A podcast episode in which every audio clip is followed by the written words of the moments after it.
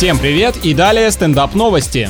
В Великобритании в кафедральный собор вернули старинный церковный сборник канонов для прихожан, который читатель взял более 300 лет назад. Три века жил человечек, может эти правила все-таки стоит соблюдать, расскажите всем, пожалуйста. На самом деле книгу вернули современные потомки давно умершего должника. Потому что только сейчас прочитали, наверное, ведь образование для простых людей стало доступным совсем недавно. Зачем невежда стащил бесполезную для себя вещь, это загадка.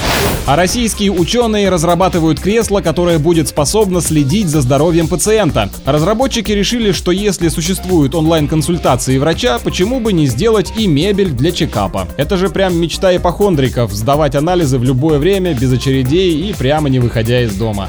На этом пока все. С вами был Андрей Фролов. Еще больше новостей на нашем официальном сайте energyfm.ru.